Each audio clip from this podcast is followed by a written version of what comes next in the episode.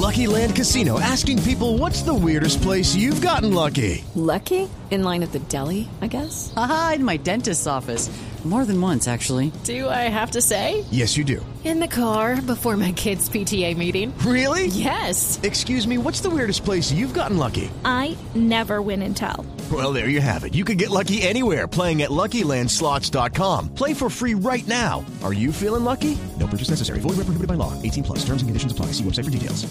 De orden público para sacar adelante su proyecto, su propuesta, el concepto de paz total, que eso fue aprobado por abrumadora mayoría ayer en la Cámara de Representantes. Señor ministro del Interior, es el ministro de Asuntos Políticos, Alfonso Prada. Ministro, bienvenido. Buenos días.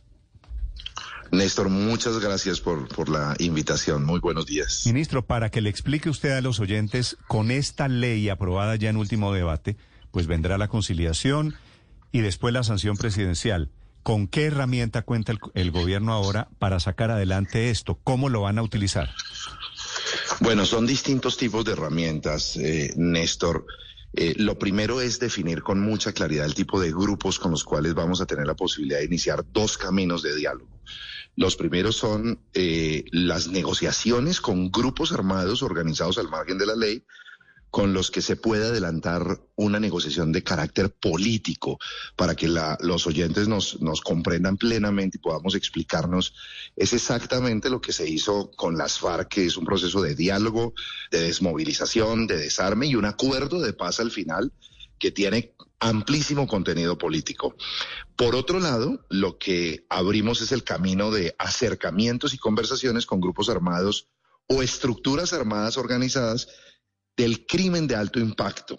Esto, digamos, es el camino para el inicio de un diálogo hacia el sometimiento o el acogimiento a la justicia, al Código Penal, al Código Procedimiento Penal. Ahí no hay diálogo político, no hay un diálogo de entorno social, sino ahí hay un diálogo básicamente sobre las condiciones judiciales de un sometimiento. Eso, digamos, esos dos caminos quedan allanados. Ahora, eh, eh, lo que viene enseguida es que se abre la posibilidad de que estos grupos en ambas vías nombren eh, miembros integrantes de sus organizaciones o voceros que no siendo miembros tengan la posibilidad de ser interlocutores con los voceros que nombre el gobierno, que van a estar encabezados por el alto comisionado para la paz. Un segundo gran instrumento, Néstor, que se crea es la posibilidad de que creemos regiones de paz con comisionados de paz en sitios específicos de Colombia en donde hay un tipo especial de violencia que queremos desmontar.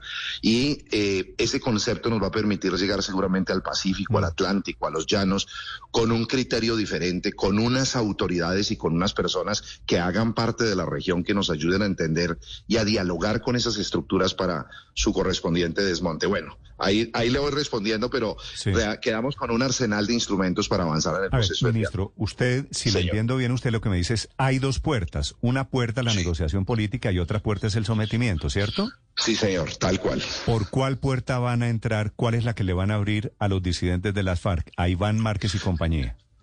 ¿Qué fue lo que ocurrió con eso, Néstor, para ser claros? Lo que le pedimos al Congreso es que no cierre ninguna puerta de diálogo y será una comisión de alto nivel que también creó la ley para calificar cuál es el tipo de organización, a qué lado pertenece y con mucho estudio de la estructura jurídica constitucional habrá que allanar el camino por una de esas dos vías para cualquiera. No vamos a personalizar, es lo que le pedimos a la, al Congreso y así lo aceptó, y es abrir el canal para que cada caso lo podamos estudiar y definir por cuál de las vías va a adelantar. Será la tarea del alto comisionado y del equipo de diálogo que destaque y nombre el, presidente Gustavo Petro y con su orientación se irá definiendo caso a caso. Pero, ministro, usted trabajaba en el gobierno Santos cuando se hizo el proceso de paz con las FARC. ¿Cuál es el sentido de darle una nueva oportunidad a quienes traicionaron ese proceso de paz? Pues porque hay estructuras en los territorios que dependen de ese tipo de mandos que no son exactamente los eh, señores firmantes del acuerdo, sino que son guerrilleros de base que hoy, por ejemplo, son cerca de 1.200 que operan en el Pacífico, en el sur del Pacífico hacia Nariño, y que debemos buscar una manera de desmontar esa organización, de desarmarla, de someterla a la justicia de alguna, por alguna de las dos vías. Y no cerramos ese camino porque es un camino que tiene sometido a la violencia amplios territorios de Colombia con con organizaciones que van desde, nosotros tenemos que enfrentar estructuras de 50 miembros, de 100 miembros, hasta de más de mil miembros, y en esa medida no personalizamos. Nuestro problema no se llama Iván Márquez, para ser claros, sino las organizaciones que están operando en los territorios que pueden tener un mando allí, pero que obedecen a procesos que no queremos ignorar, porque ignorarlos es someter a esas regiones a un baño de sangre permanente 50 años más, como ocurrió con las FARC.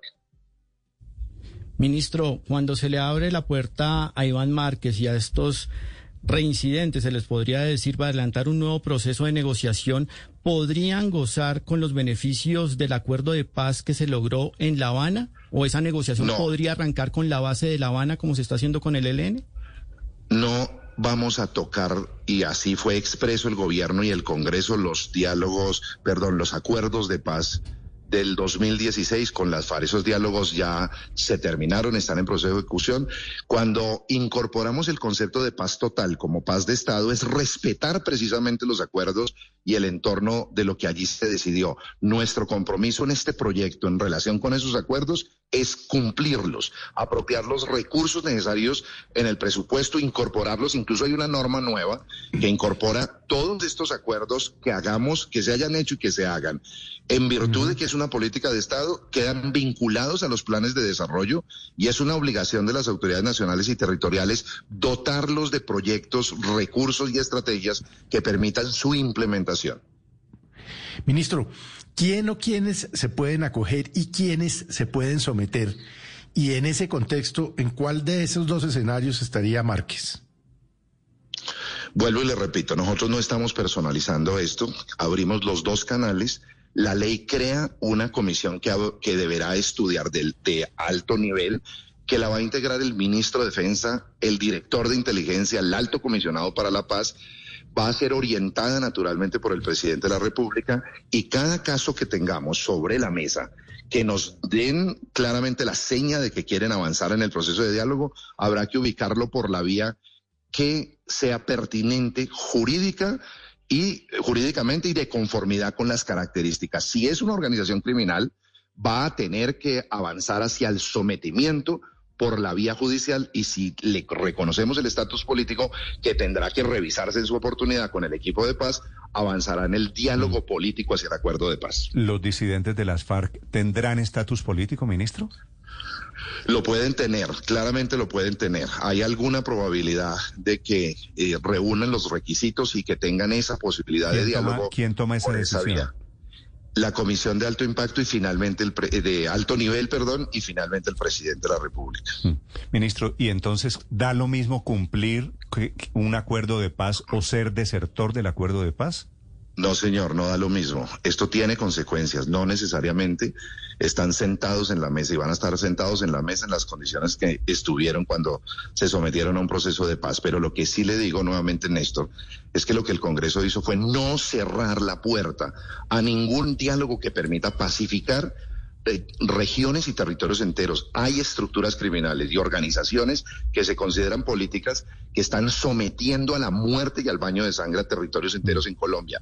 La paz total lo que significa es que abramos el camino del diálogo, la reconciliación y vayamos a una política de Estado que nos permita pacificar el territorio. Por eso, es la razón por la cual se crea el servicio social, porque tenemos la esperanza de que los jóvenes no tengan que seguirse armando, sino que tengan la mm, posibilidad de desplegar su trabajo en, el territorio, en temas ambientales, en temas de formación digital, en fin. Ese es el país que soñamos nosotros en la paz total, eh, Néstor. Sí, sí, pero, eh, ministro, claro, el concepto de la paz total, digamos, ¿quién estaría en desacuerdo con la paz? El tema es cómo se hace la paz total. No le cito, y no lo digo yo, no le cito a un opositor de procesos de paz, el exministro Humberto de la Calle, que negoció el proceso con las FARC en La Habana, que ustedes no lo pueden ver, me imagino, ni como un uribista ni como un enemigo, dice lo siguiente, ministro.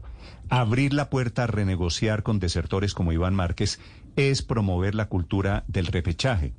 Y tiene un mensaje, dice de la calle, pésimo para futuras negociaciones de paz. ¿Usted no coincide con eso, ministro? Es decir, para, para cuando se sienten a hablar con el ELN, ¿qué sentido tiene si es que habrá repechaje en palabras de, de la calle? No, no, para nada. Lo debatimos muy a fondo con el doctor Humberto de la Calle en el Senado de la República. Fue un debate de muchas horas y de muchos días. Eh, y logramos persuadir a la mayoría en torno a que no vale la pena cerrar posibilidades de diálogo hacia el concepto de paz total. Es un concepto diferente, es un concepto incluyente y es un concepto. I'm Victoria Cash. Thanks for calling the Lucky Land Hotline. If you feel like you do the same thing every day, press 1. If you're ready to have some serious fun for the chance to redeem some serious prizes, press 2. We heard you loud and clear. So go to LuckyLandSlots.com right now and play over 100 social casino-style games for free. Get lucky today at LuckyLandSlots.com. Available to players in the U.S., excluding Washington and Michigan. No purchase necessary. VGW Group. Void where prohibited by law. 18 plus. Terms and conditions apply. que va a tener en cuenta mucho lo que ha señalado el doctor Humberto de la Calle. No se puede negociar unas condiciones iguales con quien ha traicionado un acuerdo. No es la misma vía. Los requerimientos de la sociedad van a ser mucho más exigentes y las vías de sometimiento a los procesos, tanto del diálogo político o del sometimiento a la justicia, van a ser supremamente exigentes. La opinión Pero pública ¿cuál, misma. cuál exigente si usted, lo- acaba, ministro, usted, me mismo- acaba de decir, le, usted mi- le vuelven a dar usted estatus, le vuelven a dar Usted estatus mismo, político usted mismo, a- Néstor, lo a- ha a señalado. Usted mismo, usted mismo lo señala, Néstor, se vuelve automáticamente un crítico de la posibilidad de que tengamos un diálogo con algún sector. Tendremos que responder desde el gobierno con esa dimensión que usted le pone, porque es la dimensión además que reconozco como válida en la sociedad. Aquí no se trata de abrir por abrir una negociación, sino de pacificar el país y tener la posibilidad de un diálogo franco, directo, que desmonte. Revisaremos qué funciona, qué no funcionó y cómo lo podemos corregir para que nada de esto se repita en el futuro. Ministro, ¿cuál es el costo de pacificar al país, de la paz total? ¿El costo Demasiado. es impunidad total? ¿Eso es lo que vamos a pagar? Cero, cero, cero. Siempre el discurso de la impunidad total aparece en estos procesos y el costo es precisamente ser capaces de explicar que no va a ser fácil, eh, que no vamos hacia un proceso de impunidad. Al contrario, aquí hay un, un proceso que, te- que tiene un camino de diálogo hacia organizaciones políticas con acuerdo de paz que incluye justicia transicional necesariamente, como ya se hizo en el proceso con las FARC, y un procedimiento de sometimiento a la justicia que implica ir hacia el Código Penal, el procedimiento penal, con penas establecidas que habrá que ver el Congreso en una nueva ley que va a ser la ley de acogimiento al Estado de Derecho o la ley de sometimiento, la que determine cuál es el tipo de penas, por dónde van a, a- a caminar ese tipo de, de instrumentos y posibilidades jurídicas que se puedan dar en el proceso de sometimiento. El costo, Néstor, usted lo sabe muy bien, lo vivimos. Usted y yo, los colombianos, en el 2010, cuando se inició el proceso con las FARC, el costo es muy alto. Pero ese es el tipo de costos que hay que pagar para llevar el país a la paz. Ya se hizo en el 2010 hasta el 2016 en un, en un costo que para el gobierno era o fue supremamente fuerte. Sabemos el costo que hay que pagar por esto, pero estamos dispuestos a pagarlo eh, por un concepto de paz incluyente y que permita realmente pacificar el país. Más el costo emocional. De hecho, ministro, quiero preguntarle con todo respeto, si no es publicidad engañosa esto de ponerle a este proceso el nombre de paz total. Es que todos sabemos, ministro, que paz total no puede haber sino hasta que haya legalización total en el planeta total. Bueno, muy bien. Usted plantea un tema ya diferente que yo comparto y que hace parte de otro tipo de escenarios de diálogo sobre que planteó incluso el presidente de Naciones Unidas en relación con la droga, con la marihuana, en fin.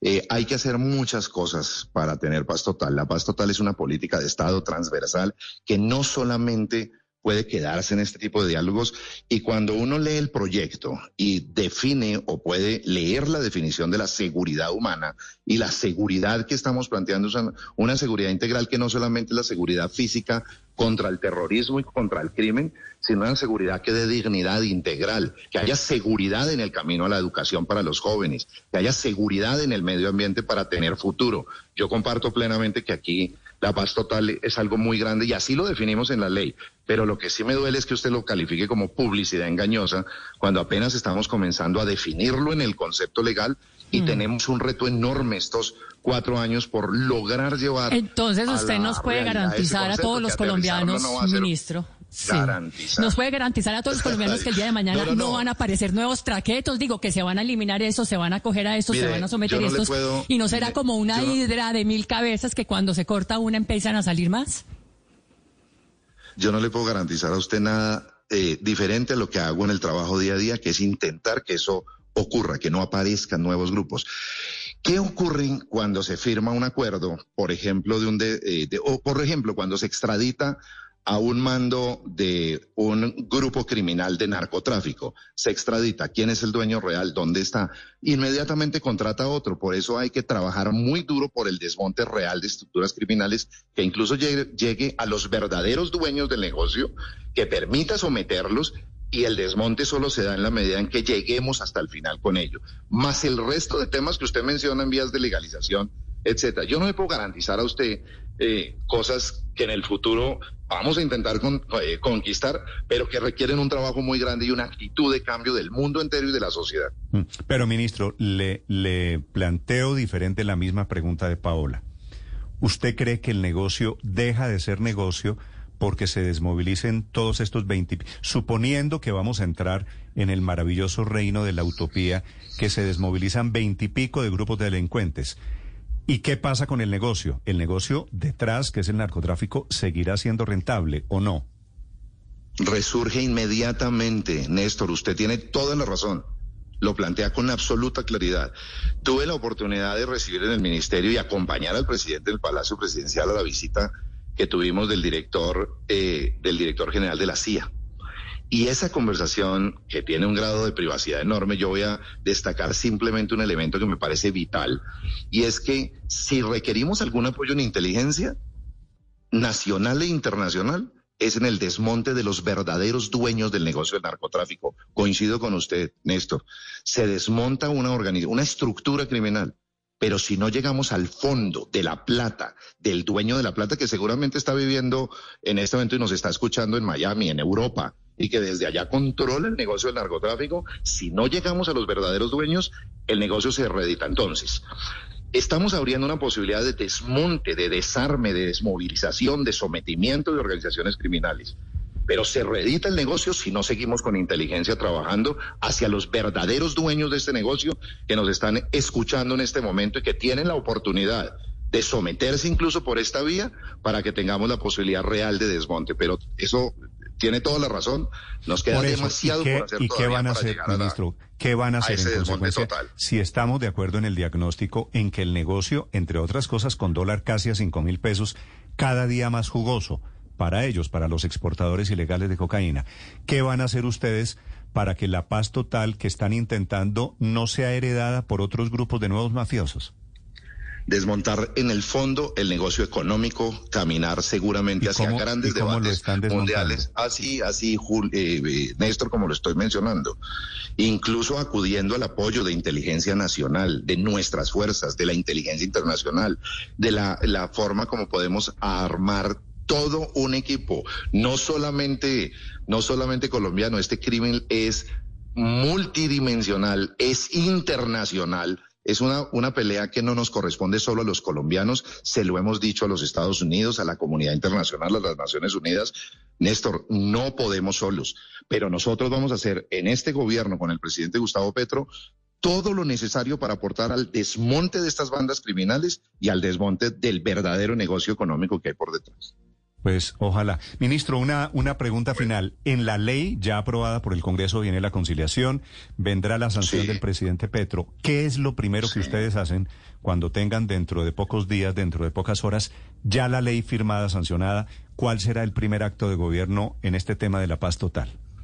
Varias tareas simultáneas. Lo primero es que tenemos que designar los equipos de, los, de, las, de las partes, digamos, definir los canales de negociación, con quienes va a ser, definir las regiones de paz, hay que adoptarlas, definir comisionados de paz, integrar equipos regionales. Adicionalmente, en las otras vías tenemos que eh, reglamentar todo lo que corresponde al servicio social, eh, crearle canales concretos en las regiones para la inscripción. Eh, en fin, tenemos mucho por reglamentar y mucho por decidir inmediatamente. Y esa reglamentación será este mismo año, me imagino. Sí, claro que sí. En lo posible, inmediata. Ya estamos trabajando en eso. Pues ya tienen las herramientas. Va a ser muy interesante ver lo que trabaja, lo que intenta el gobierno del presidente Petro ahora para desarrollar su concepto ya con este tema de la ley de orden público. Señor ministro Alfonso Prada, gracias por acompañarnos esta mañana, ministro. A usted, Néstor, muy amable y a todos en la mesa. Y Muchas que les gracias. vaya bien, ministro, ojalá. Siete de la mañana, 17 minutos. Felipe, que les vaya bien, porque aquí mm. esto puede salir o muy bien o muy Hello, it is Ryan, and we could all use an extra bright spot in our day, couldn't we? Just to make up for things like sitting in traffic, doing the dishes, counting your steps, you know, all the mundane stuff. That is why I'm such a big fan of Chumba Casino. Chumba Casino has all your favorite social casino style games that you can play for free anytime, anywhere with daily bonuses. That should brighten your day a little. Actually, a lot. So sign up now at chumbacasino.com. That's chumbacasino.com. No purchase necessary. Group. Void were prohibited by law. See terms and conditions. 18 plus.